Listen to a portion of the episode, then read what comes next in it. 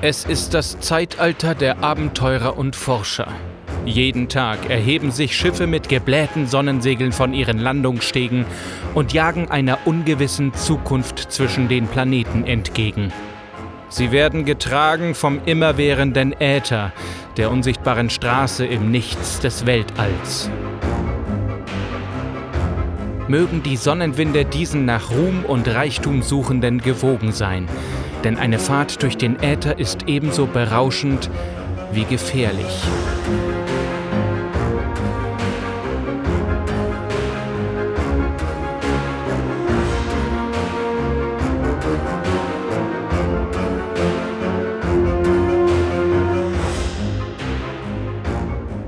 Die Steampunk-Chroniken. Episode 3 Lillys Zukunft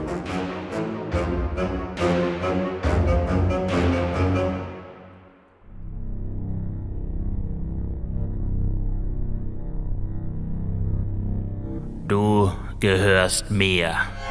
Eugene strich Lilly durch das kurze blonde Haar, bevor er sie fest im Nacken packte und zu sich zog. Sein Gesicht kam so nah, dass Lilly die kleinen Schweißtropfen auf seiner Stirn sehen konnte. Vergiss das nicht. Du bist mein Eigentum. Also hast du deinen Beitrag zu leisten. Klar? Ja, Eugene. Lilly hielt seinen Blick kurz stand. Dann wollte sie den Kopf abwenden, doch Eugene hielt sie fest.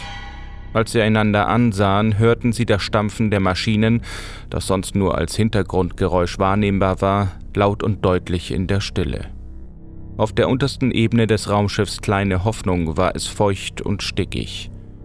Die Luft wurde nur unregelmäßig ausgetauscht, da die wenige Energie, die übrig geblieben war, für das Kolonistendeck genutzt wurde. Eugene hatte seine Schiebermütze weit in den Nacken geschoben, sodass sein verschwitztes Haar zum Vorschein kam. Sein fadenscheiniger Anzug und das weiße, kragenlose Hemd waren eigentlich viel zu warm für diese Umgebung, aber Eugene achtete stets auf sein Aussehen. Der erste Eindruck zählt, sagte er immer wieder zu Lilly, und wenn ich jemanden dafür eine blutige Nase schlagen muss. Und jetzt mach dich ein bisschen hübsch. Die Reise geht bald zu Ende und ich habe nicht vor, mit leeren Händen in der Kolonie anzukommen. Das ist unsere große Chance, die werde ich mir nicht vermasseln lassen. Ich würde meinen rechten Arm dafür geben. Dann hätten wir ausgesorgt. Er ließ sie los. Lilly stolperte zurück und strich sich das einfache Kleid glatt. Der Ausschnitt zeigte etwas mehr nackte Haut, als es der aktuellen Mode entsprach. Das sonst übliche Korsett hätte ihrer fülligeren Figur sicher eine schmalere Form verliehen, doch Eugene war es lieber so. Es sprach die Kunden mehr an. Auf der unteren Ebene war man eine direkte Sprache gewohnt. Trotzig streckte Lilly ihr Kinn nach vorn, sodass ihr zum Bubikopf geschnittenes Haar nach hinten schnellte. Es ist noch gar nicht sicher, ob wir überhaupt aufgenommen werden. Eben. Und ich will die Wahrscheinlichkeit, dass wir abgewiesen werden, minimieren. Er griff in seine Brusttasche und zog ein Bündel grüner Geldscheine heraus. Geschickt fächerte er sie auf und wedelte damit vor Lillys Nase herum. Also, an die Arbeit. Johann saß ungeduldig auf dem Barhocker und starrte die Tür an, hinter der Eugene vor Minuten verschwunden war. Heiße Wut brodelte in ihm, und es fiel ihm schwer, sitzen zu bleiben. Am liebsten hätte er noch einen Whisky getrunken, aber er wusste, dass er ihn nicht mehr vertragen würde. Außerdem wollte er nüchtern sein, jede Minute mit Lilly genießen können, denn die Zeit mit ihr war teuer erkauft und viel zu wenig. Doch das würde sich ändern. Er verachtete Eugene mit seiner schlechten Haut, seinem rüpelhaften Benehmen und seinem überheblichen Chauvinismus. Doch er war der einzige Weg zu Lilly, und wenn Johann diesen Weg gehen musste, wollte er zumindest momentan auch ihren Beschützer ertragen. In einer Ecke saß ein betrunkener alter Mann, der auf seinem Banjo spielte und zahnlos versuchte, ein Volkslied zu singen. Die Menschen um ihn herum ignorierten ihn genauso wie sie Johnny ignorierten. Es war nicht ungewöhnlich, dass sich Herren der oberen Decks unten heimlich amüsierten. Sie waren der Geldhahn, an dem hier viele hingen. Eine andere Tür öffnete sich, und eine junge Frau mit asiatischen Gesichtszügen verließ mit einem Tablett voller Pfeifen den zweiten Hinterraum. Johnny hasste die Personen, die sich dort hineinbegaben. Er hatte gesehen, wie die Menschen sich unter Opium veränderten. Seine Schwester war dem Rauschgift verfallen gewesen, ein unschätzbarer Verlust für die Gemeinschaft. Ihre Bildung war ausgezeichnet gewesen, man hatte sie sogar als Multiplikator auserwählt. Es war vorgesehen worden, dass sie als Mutter ihre Quote übererfüllen sollte, um so die Stellung der Familie in der Kolonie zu stärken. Doch sie hatte sich lieber umgebracht. Der Kapitän hatte danach eine Razzia durchführen und die Schlafdroge verbieten lassen. Fast eine halbe Tonne Rohmaterial hatte man gefunden und der Maschine übergeben. Johann fuhr sich mit der Hand über das Gesicht. Ihm würde das nicht passieren. Er litt unter der entsetzlichen Wärme. Sein Apartment auf dem Kolonistendeck war viel kühler. Ein Großteil der Energie, die die Maschine ihnen spendete, kam dem Komfort und dem Leben auf dem Oberdeck zugute. Johann fuhr mit dem Finger unter den hohen Stehkragen, der durch die schwarze Fliege an seinen Hals gedrückt wurde. Wenn er erst einmal bei Lilly wäre, würde es angenehmer werden. Heute würde er es wagen, dachte er. Jetzt öffnete sich endlich die Türe zu Lillys Raum und Eugene trat heraus. Johann stand auf. Sein Magen fühlte sich flau an. Heute würde er es wagen. Schnell, noch einen Whisky, herrschte er den Barmann an und legte eine Münze auf den Tresen. Bis Eugene bei ihm war, hatte er den billigen Fusel hinuntergestürzt. Dann nahm er seinen Zylinder, setzte ihn auf und griff nach seinem Spazierstock aus dunklem Holz, in dessen Griff ein Elefantenkopf geschnitzt war. Als Johann seine Finger über den Kopf gleiten ließ, fühlte er sich wieder sicherer. Er war wie ein Elefant, dachte er oft. Was er sich einmal in den Kopf gesetzt hatte, würde er gegen alle Widerstände durchführen. Und er hatte einen Plan. Eugene streckte ihm die Hand entgegen, die Johann ergriff und ihm dabei die Geldscheine übergab, die vereinbart waren.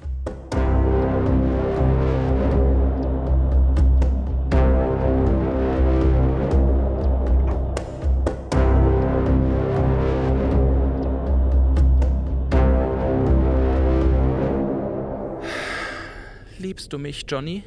Lilly lag neben dem jungen Mann und streichelte langsam seine nackte Brust.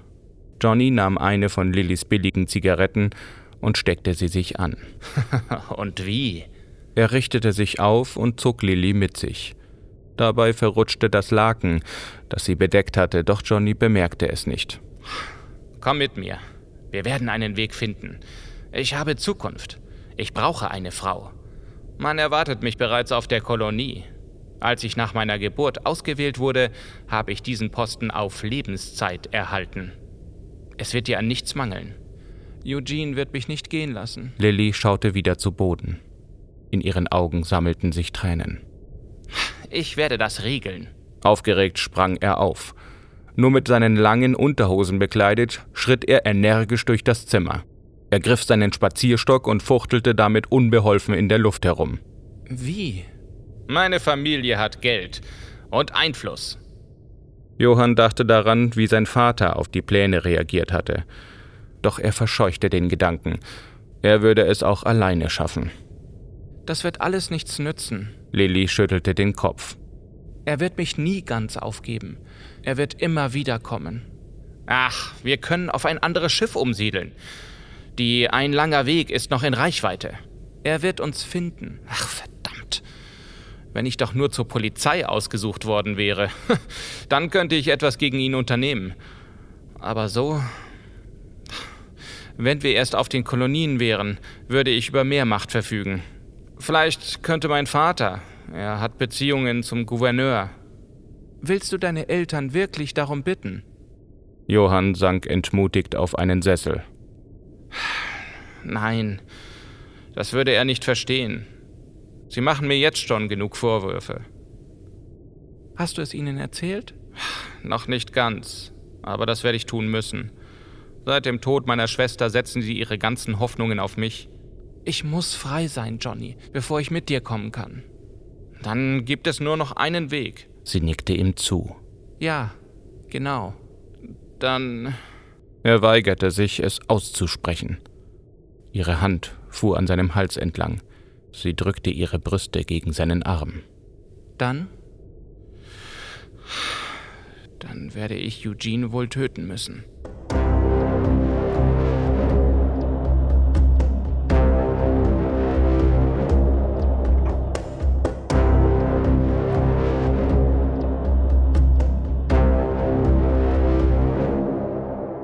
Johann schritt gedankenverloren durch die Gänge des Kolonieschiffs Kleine Hoffnung.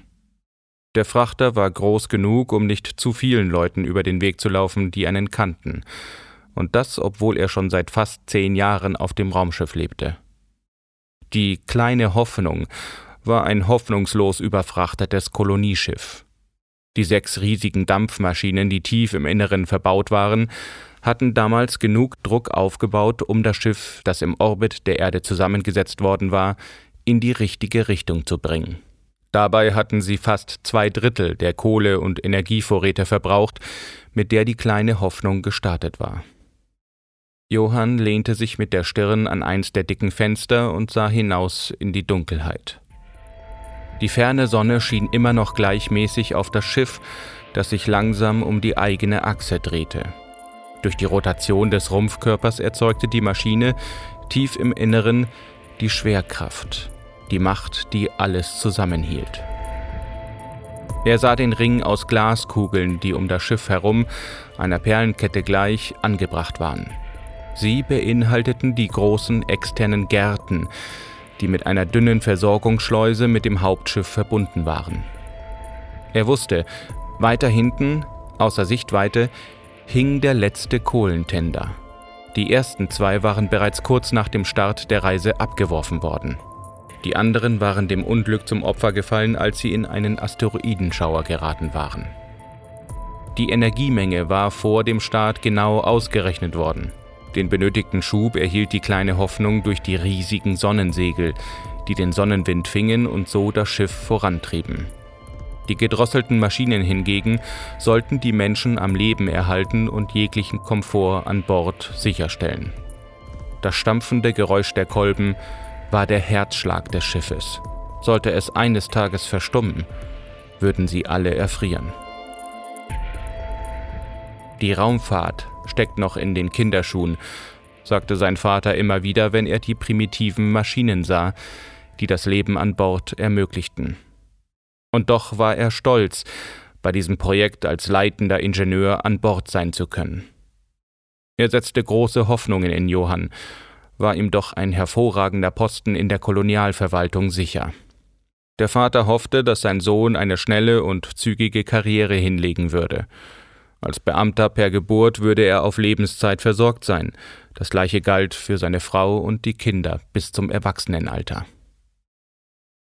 Aber was habe ich davon, dachte Johann, wenn ich nicht mit meiner Liebe zusammen sein kann? Er dachte an Lilly und sein Herz wurde ihm schwer. Wie sollte er erfüllen, was er ihr versprochen hatte? Ein Duell, dachte er. Er drückte den Rücken durch und stellte sich gerade hin. Das war eines Ehrenmannes wie ihm würdig. Jeder eine Pistole, morgens um sechs, hier auf der Promenade oder meinetwegen auch unten auf dem Unterdeck. Oder in den Gärten, mit Blick auf die gewaltigen Sonnensegel und die vorbeiziehenden Sterne. Jeder einen Schuss. Johann glühte vor Aufregung, als er sich vorstellte, wie Lilly ihm dankbar um den Hals fallen würde, voller Bewunderung für sein Heldenmut und sein großartiges Augenmaß. Deine Hand hat noch nicht einmal gezittert, würde sie hauchen und ihm einen Kuss geben.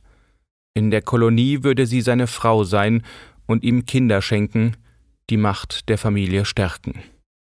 Wenn er nicht vorher verhaftet wurde. Duelle waren, auch für Kolonisten, seit den Unruhen im Jahre 6 der Reise verboten worden und wurden mit dem Tode bestraft. Das gleiche galt für das Tragen von Waffen. Wie soll ich ihn denn töten, wenn ich keine Waffe nutzen darf? heulte es in Johann auf und er ging entmutigt die Promenade weiter entlang. Als er von ferne einen Freund erkannte, bog er schnell in einen Seitengang ab, der ihn wieder hinunterbrachte in die Maschinenebene.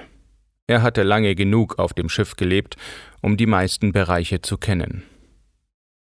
Dann stand er vor der Tür, die zum Maschinendeck führte. Die schwere Stahltür war gerade so groß, dass man gebückt hindurchsteigen konnte. Große Nieten verstärkten die Seiten, und in der Mitte der Tür, direkt unter dem Schild Zugang verboten, ragte ein wuchtiges Ventilrad aus dem Stahl heraus. Vorsichtig drehte Johann daran. Sofort hörte er das zischende Geräusch, als der Druck entwich. Dann schienen mächtige Riegel durch neuen Dampfdruck zur Seite geschoben zu werden. Klackend griffen Zahnräder ineinander und mit einem leisen Pfff bewegte sich die Tür.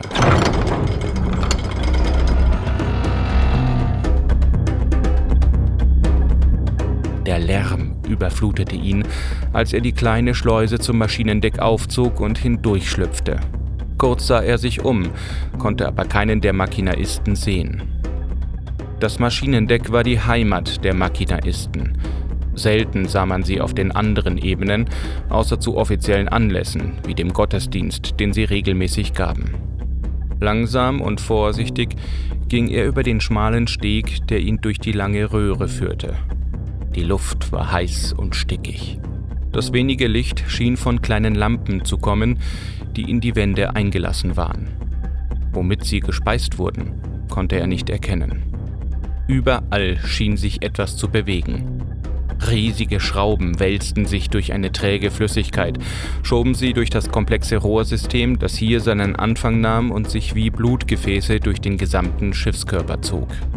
Stampfend fuhren Kolben auf und nieder, angetrieben durch den Dampf, der in den Kesseln erzeugt wurde.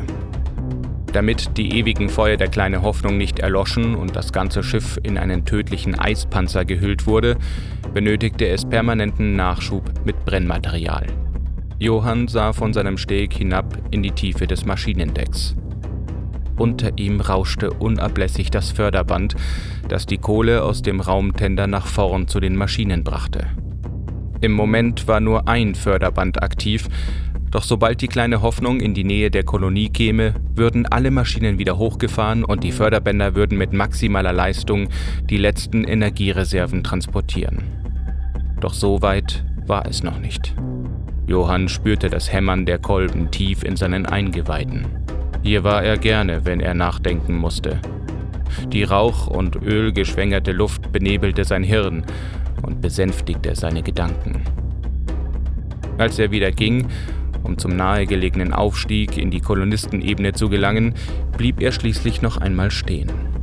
Er betrachtete die großen stählernen Walzen, die die Kohlebrocken zertrümmerten und in kleine, gleich große Stücke hackten.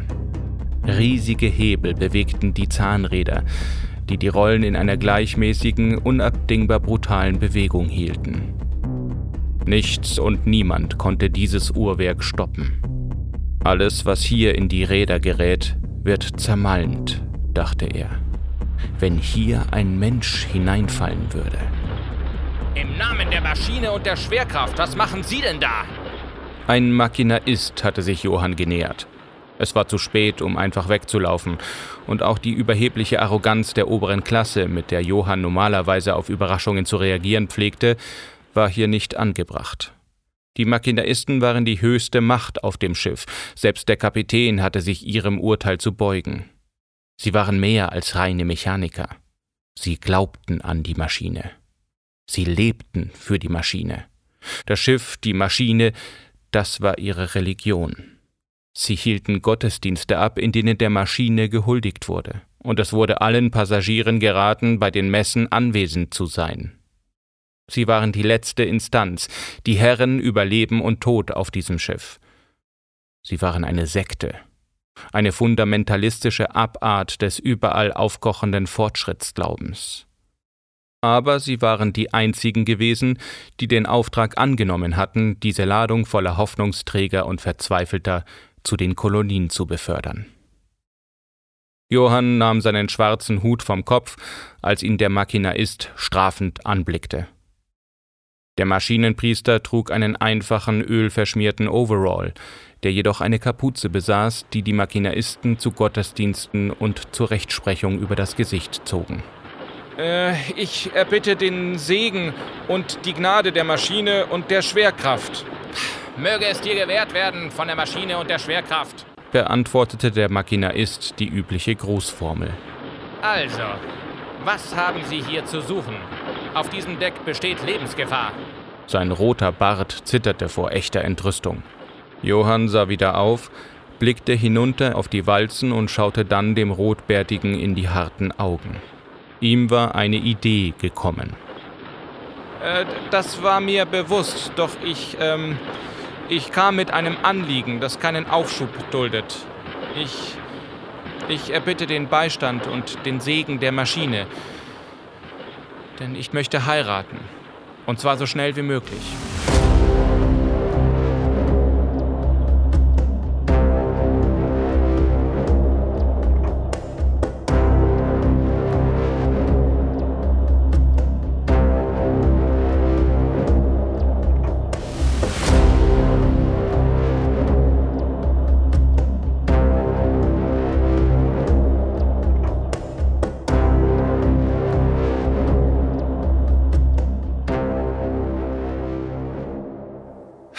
Kann ich nicht.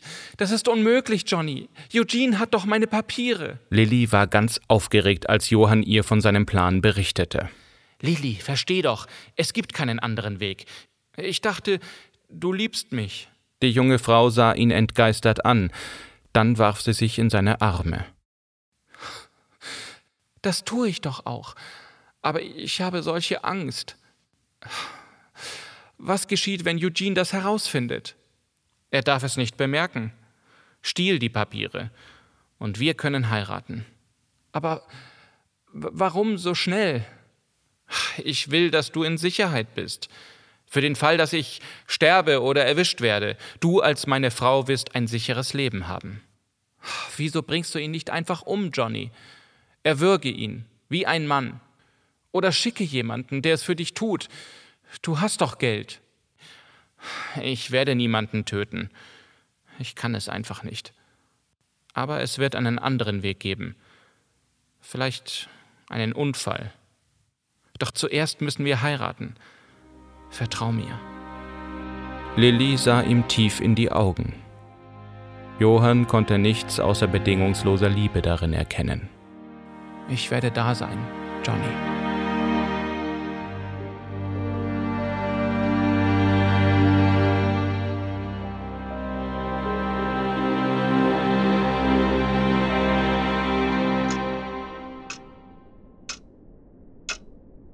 Du wurdest für diese Aufgabe ausgewählt, Johann.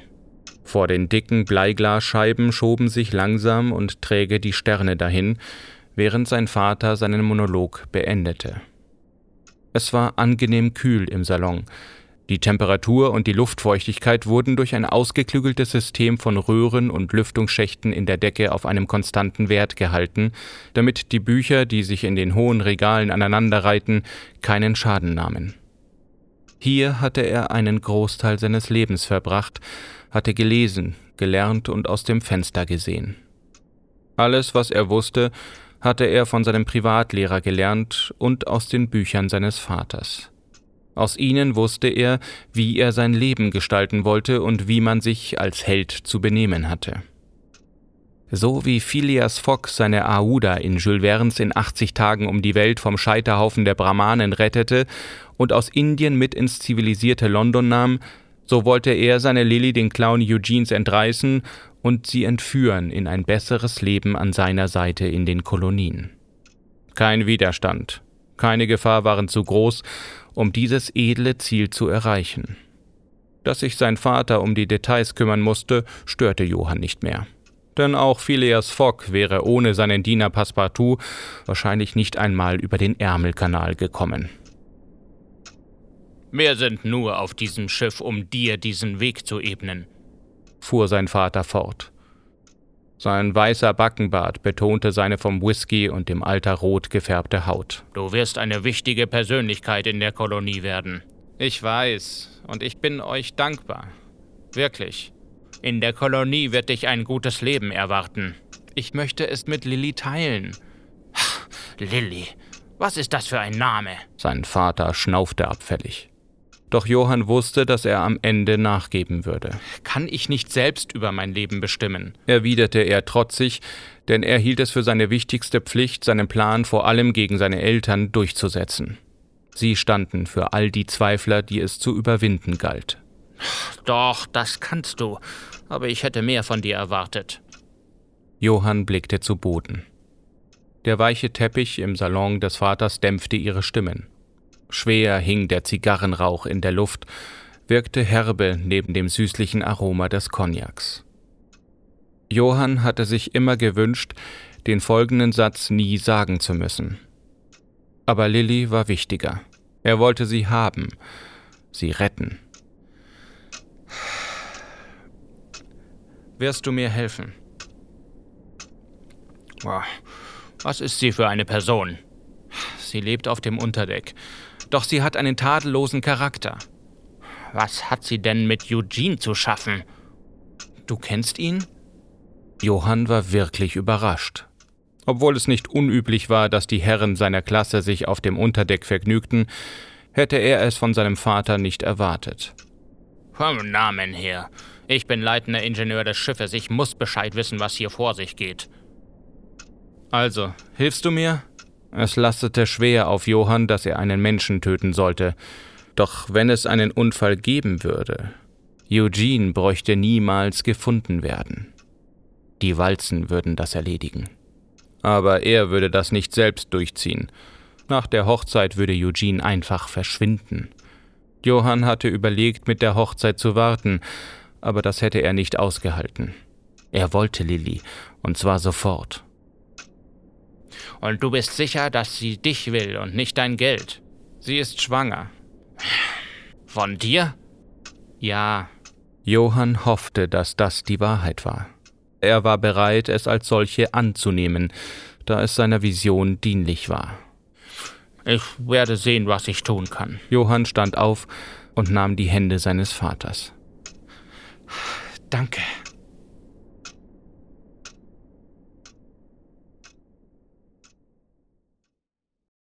Ein halbes Dutzend Machinaisten hatten sich versammelt, um der Zeremonie beizuwohnen.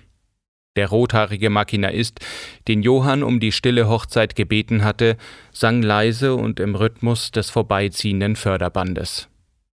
Er hatte seine Kapuze über den Kopf gezogen und hielt den Kopf gesenkt. In seinen Händen ruhte eine kleine Gaslaterne, die oft für die Reparaturen in den dunklen und unbeleuchteten Gegenden des Schiffs benötigt wurde. Schließlich verstummte er und sah Johann und Lilly an, die vor ihm knieten.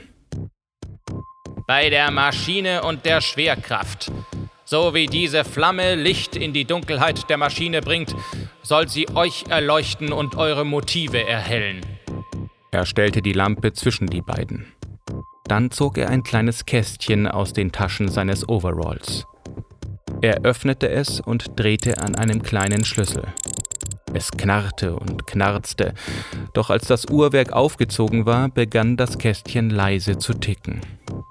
Als Zeichen, dass die Maschine immer bei euch ist, dass sie euch am Leben erhält und dass sie für euch sorgen wird, empfangt nun dieses Uhrwerk.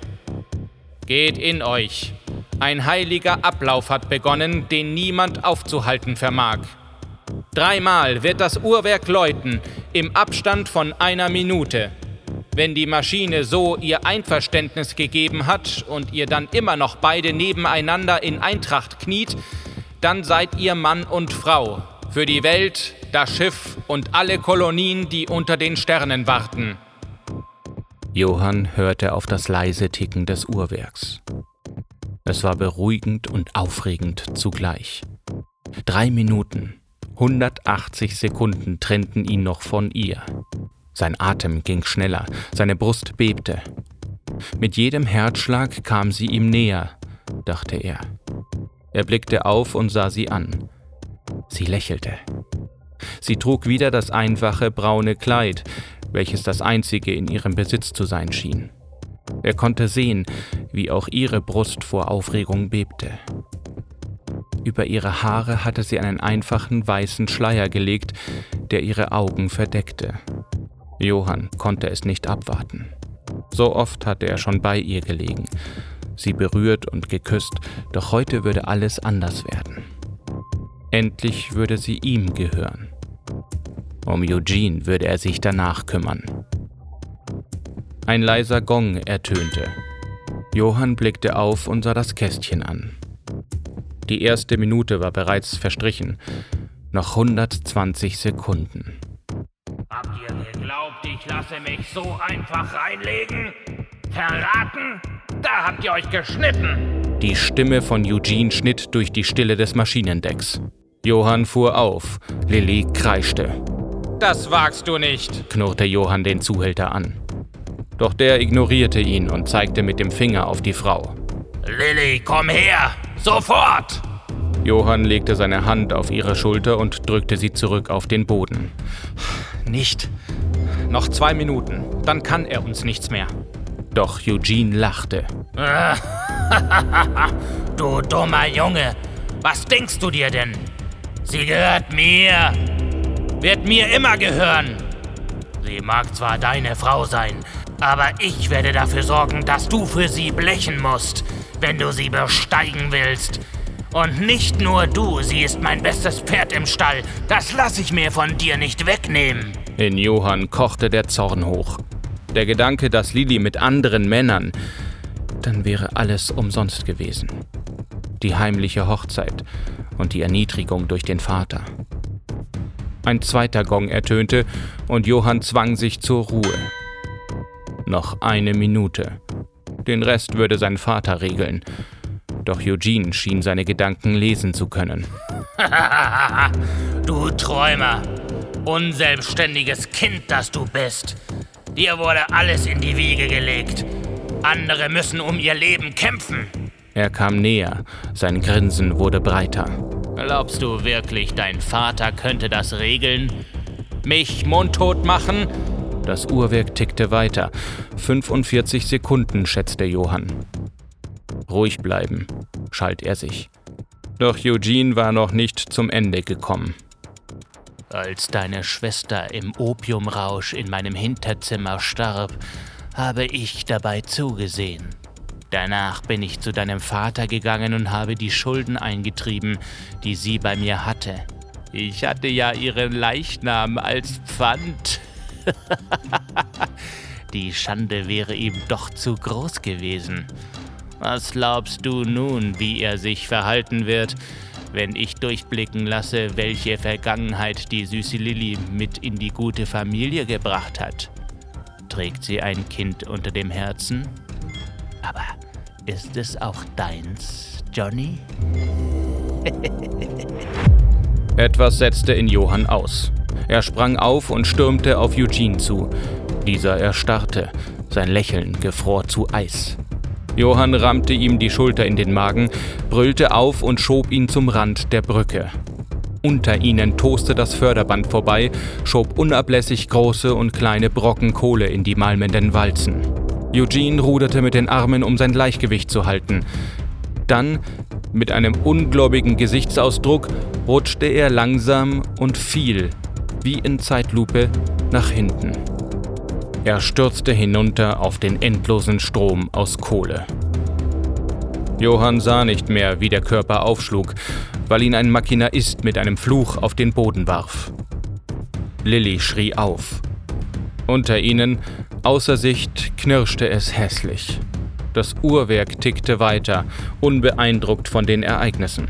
Wartet! rief Johann, als die hinzugerufenen Maschinaisten ihn wegzerren wollten. Mit aller ihm verbliebenen Kraft kämpfte er sich frei, warf sich auf Lilly und klammerte sich an sie. Die Wachen warfen sich wiederum auf Johnny und rissen ihn auf die Beine, zogen seinen Kopf nach hinten und fesselten seine Hände auf den Rücken, bevor sie ihn wieder zu Boden drückten. Johnny kniete neben Lilly. In dem Moment erklang der Gong. Der leitende Maschinaist trat nach vorne und legte Johnny und Lilly die Hände auf den Kopf, dann zeichnete er jedem mit Maschinenöl einen kleinen Kreis auf die Stirn. Im Namen der Maschine erkläre ich euch zu Mann und Frau.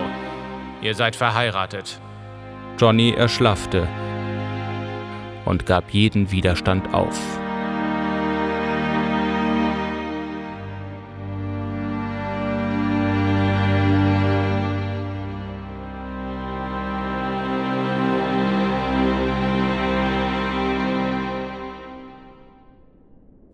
Man hat nur noch seinen rechten Arm gefunden. Der Vater stand mit gramerfülltem Gesicht in der Zelle, als die Maschinaisten kamen, um Johann zu holen.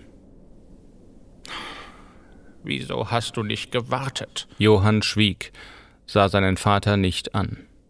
Das Letzte, was er in den Minuten vor der Vollstreckung des Urteils hören wollte, waren Vorwürfe. Kümmert euch um Lilly. Ich bitte euch. Der Vater schwieg und die Maschinaisten zogen Johann an der schweren Eisenkette, die seine Hände fesselten, hinaus. Mord war das schwerste Verbrechen auf der kleine Hoffnung. Jeder Mensch wurde gebraucht in den Kolonien, und ein Menschenleben auszulöschen bedeutete, die Gemeinschaft zu schwächen. Paradoxerweise wurde man dafür mit dem Tode bestraft. Es waren viele zur öffentlichen Hinrichtung gekommen. Der große Saal unter der Sternenkuppel war gut gefüllt, als man Johann hineinführte. Schlagartig wurde es still. Die Machinaisten stellten Johann auf eine Luke im Boden. Er schluckte und schloss die Augen. Er spürte die Maschine unter seinen Füßen rumoren. Jetzt stand er direkt über der Brennkammer. Darin war das Feuer, das den Kessel heizte. Das Feuer, das sie alle am Leben hielt in dieser brutalen Dunkelheit des Universums. Johann blickte noch einmal nach oben, sah durch die Glaskuppel die großen Segel, in denen sich der Sonnenwind fing, um sie zu ihrem Ziel zu tragen die Kolonie, die er nun nie erreichen würde. Aber Lilly würde. Schnell suchte er mit seinem Blick ihr Gesicht in den Massen. Er fand sie in der ersten Reihe. Kummervoll stützte sie sich auf einen Mann. Wärst du dem ewigen Kreislauf der Maschine überantwortet? Wir übergeben deinen Körper der Maschine und der Schwerkraft. Lilly, rief Johann verzweifelt. Seine Frau hob den Kopf und lächelte ihn an. Das teure Spitzenkleid ließ ihre Figur plötzlich wieder sehr jugendhaft aussehen. Sie wollte zu ihm kommen, doch die Machinaisten hielten sie zurück. Johann wusste jetzt, dass es ihr gut gehen würde. Die Witwenrente böte ihr die Voraussetzung für ein hervorragendes Leben. Lilly lächelte ihm zu, und Johann zwang sich ebenfalls zu einem Lächeln. Er straffte sich, als der Maschinaist zum Hebel schritt, der die Falltüre öffnen würde. Der Mann neben Lilly schaute nun auf. Er hob den Arm, oder was davon übrig war, und winkte ihm mit dem Stumpf zu.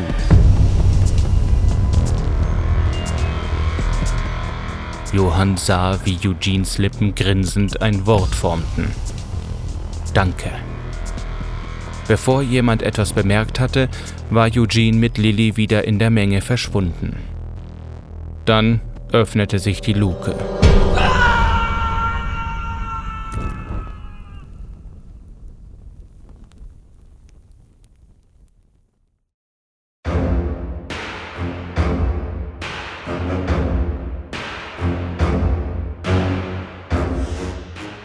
Das war Lillys Zukunft geschrieben von Andreas Dresen.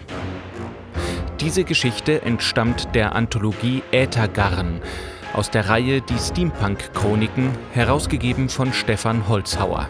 Das E-Book könnt ihr kostenlos auf www.steampunk-chroniken.de herunterladen oder als Taschenbuch kaufen. Diese Hörbuchproduktion ist unter dem Label Fabelbaum entstanden. Wenn du mich und meine Arbeit unterstützen willst, kannst du das auf patreon.com/fabelbaum tun. Jede Unterstützung ist willkommen und ermöglicht es mir, mehr Zeit in die Produktion von Fantasy, Science Fiction oder Steampunk-Hörbüchern zu investieren. Ich bin Manuel Schmidt und ich danke dir fürs Zuhören. bis zur nächsten Geschichte.